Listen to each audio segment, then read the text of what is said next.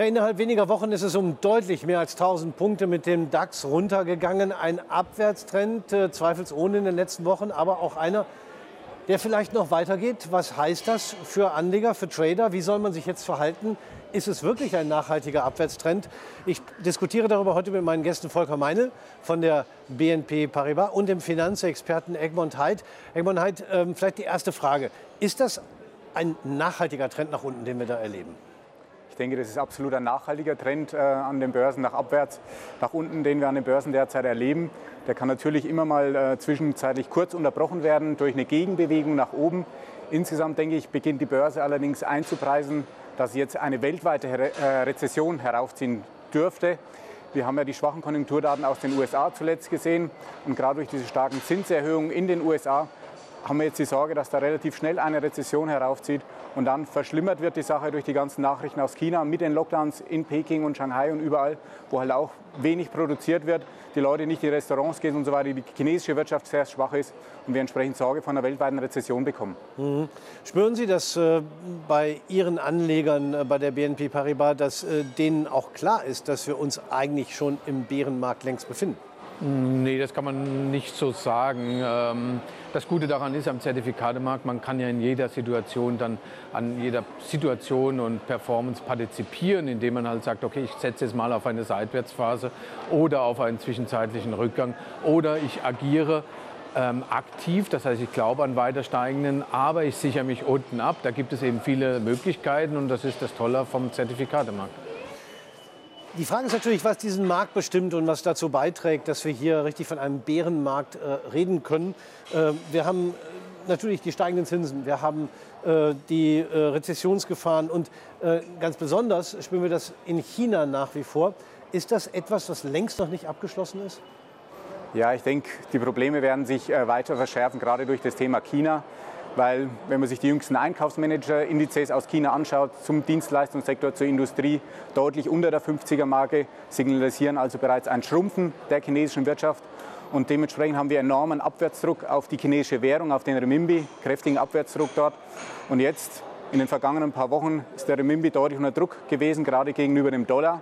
Und jetzt erinnert es natürlich viele Investoren an den August 2015, als damals China innerhalb weniger Tage den Renminbi um ein paar Prozent abgewertet hatte und wir eine deutliche ähm, deutliche Turbulenzen an den weltweiten Aktienmarkt hatten. Und jetzt befürchten viele Investoren, dass wir eine ähnliche Entwicklung diesmal bekommen könnten. Und darum ist es sehr wichtig, gerade das Währungspaar Dollar, Dollar Renminbi oder Dollar Yuan ganz genau im Auge zu behalten. Und da haben wir jetzt gerade äh, in den letzten äh, paar Wochen gesehen, dass der Renminbi äh, zur Schwäche geneigt hat. Es gab einen richtigen Sprung beim Dollar im Vergleich zum Renminbi. Ähm, aber eigentlich sagt man doch immer, die chinesische äh, Zentralbank steuert da äh, die Währungsverhältnisse. Offenbar schafft sie das dann auch nicht komplett. Die chinesische Notenbank steuert es natürlich, aber sie versucht natürlich auch, die, die Wirtschaft in einer gewissen Weise zu stützen, weil, wie gesagt, die Wirtschaft wird ja immer schwächer durch die Krise am, am Immobilienmarkt und so weiter. Und so versucht natürlich die, die Notenbank den Markt ein bisschen zu stützen und wertet dann zwar bislang langsam, aber dennoch die Währung ab. Und damit verschärfen sich natürlich die Probleme weiterhin. Ja. Wobei ich mich ein bisschen frage, warum das für die USA so ein großes Problem ist. Äh, denn klar, für die amerikanischen Exporte nach China wird es dann teurer. Aber äh, macht das im Vergleich überhaupt so viel aus, dass es so einen starken Einfluss haben kann?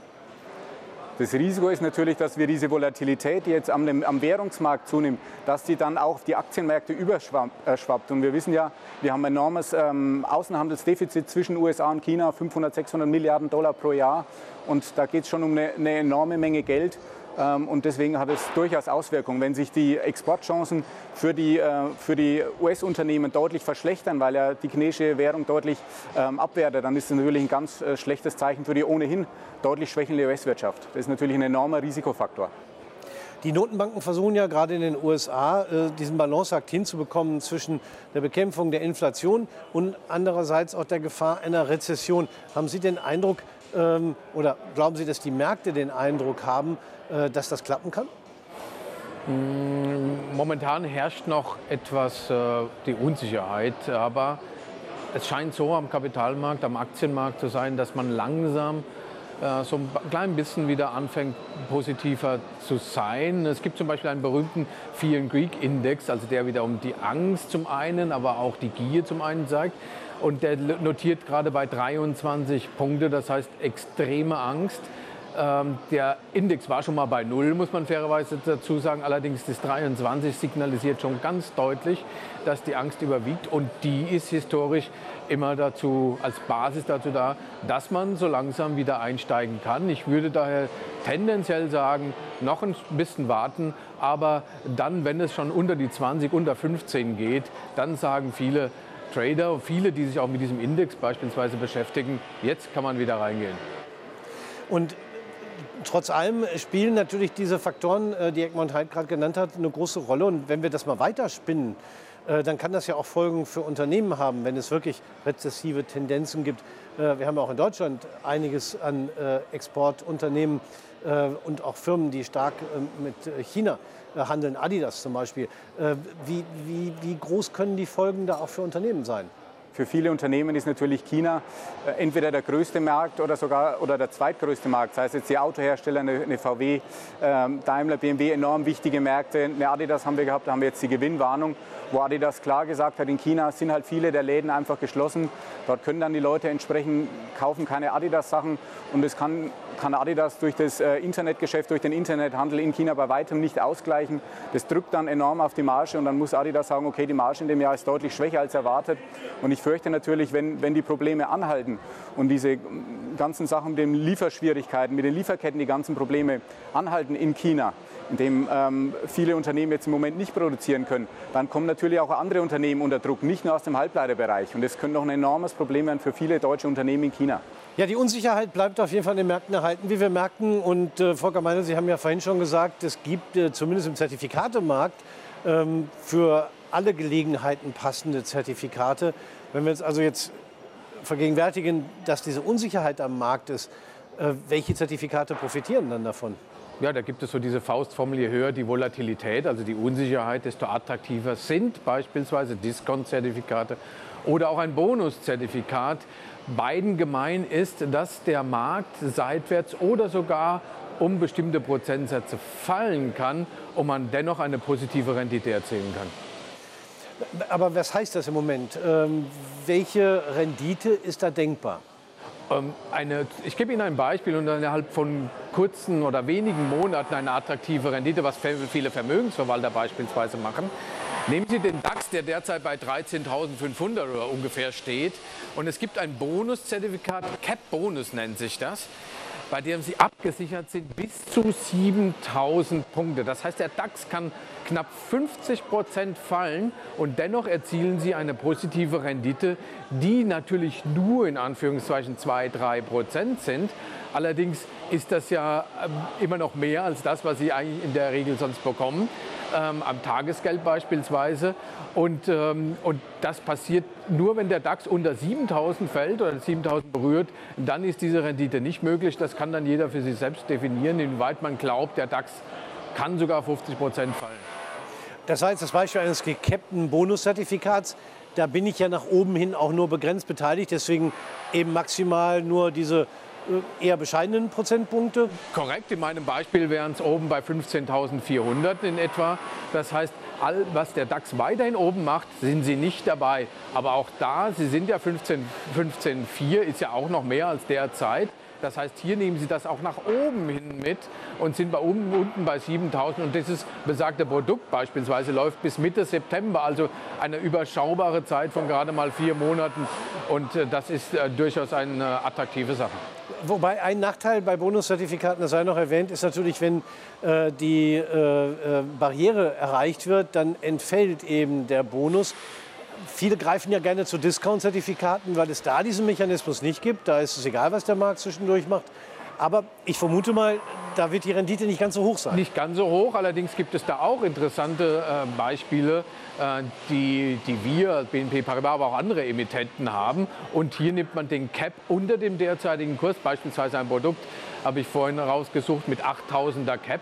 Und da bekommen Sie auch 4, 5 Prozent bis zum Laufzeitende. Und Sie sind auch da erst in der Negativzone, wenn es unter die 8000 geht. Und auch da der Puffer hin über, immer über 40 Prozent. Mhm.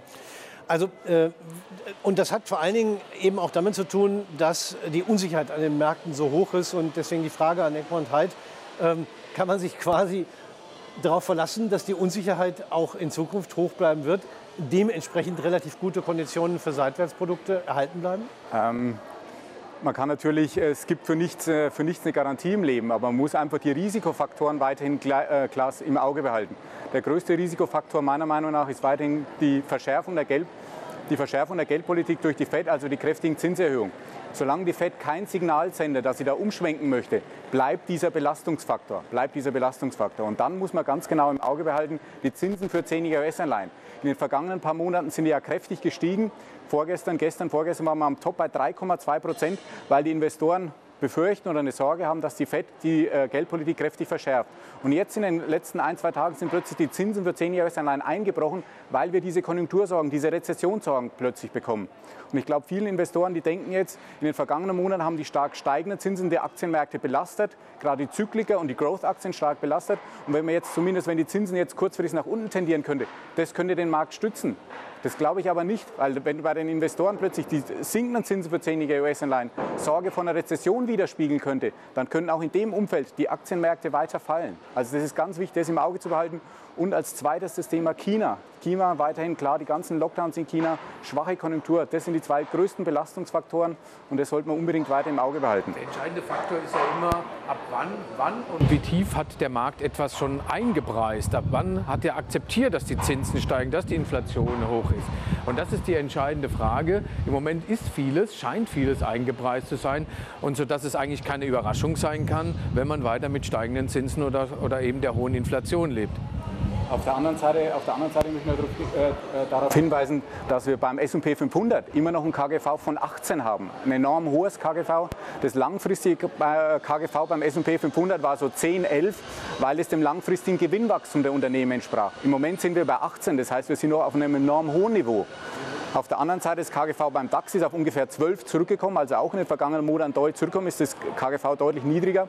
Aber auch da weiß man, üblicherweise hat der DAX einen Abschlag beim KGV von 4%, 4, 5 Prozentpunkten, weil einfach die Gewinnmargen der DAX-Unternehmen deutlich niedriger sind. Also von der Seite kann ich nicht sagen, dass der DAX günstig ist oder niedrig bewertet ist. Im DAX ist noch meiner Meinung nach eine Menge Fantasie eingepreist und auch da sind die schwachen Konjunkturdaten, die heraufziehen, meiner Meinung nach noch nicht annähernd eingepreist. Das ist mhm. meine Sorge. Ja, und äh, wenn, wenn, wenn diese Sorge äh, sich als realistisch und als äh, treffend erweist, äh, dann könnte man ja, wenn man eine entsprechende Erwartung hat, auch ganz gezielt auf fallende Kurse setzen. Also nicht ein Seitwärtsprodukt nehmen mit einem großen Puffer, sondern gleich sagen, ich glaube, dieser Markt wird kräftig runtergehen. Und ich setze eben auch genau darauf, dass der Markt runtergeht. Welche Möglichkeiten gibt es da, Frau Kammeine? Ja, das kann man machen und wäre damit ja in den letzten Wochen ja auch sehr erfolgreich gewesen. Dennoch scheuen sich viele Trader davor, doch short zu gehen. Das liegt wahrscheinlich in der Mentalität der Menschen, dass sie eher positiv denken, dass sie eben nach oben investieren wollen. Aber es gibt sogenannte Put-Optionsscheine mit einer begrenzten Laufzeit, die es für wenige Monate, aber auch zwei, drei Jahre gibt. Oder Knockout-Zertifikate, also bei denen Sie auch auf also Short, also Put auf fallende Märkte, auf Aktien oder Index setzen können.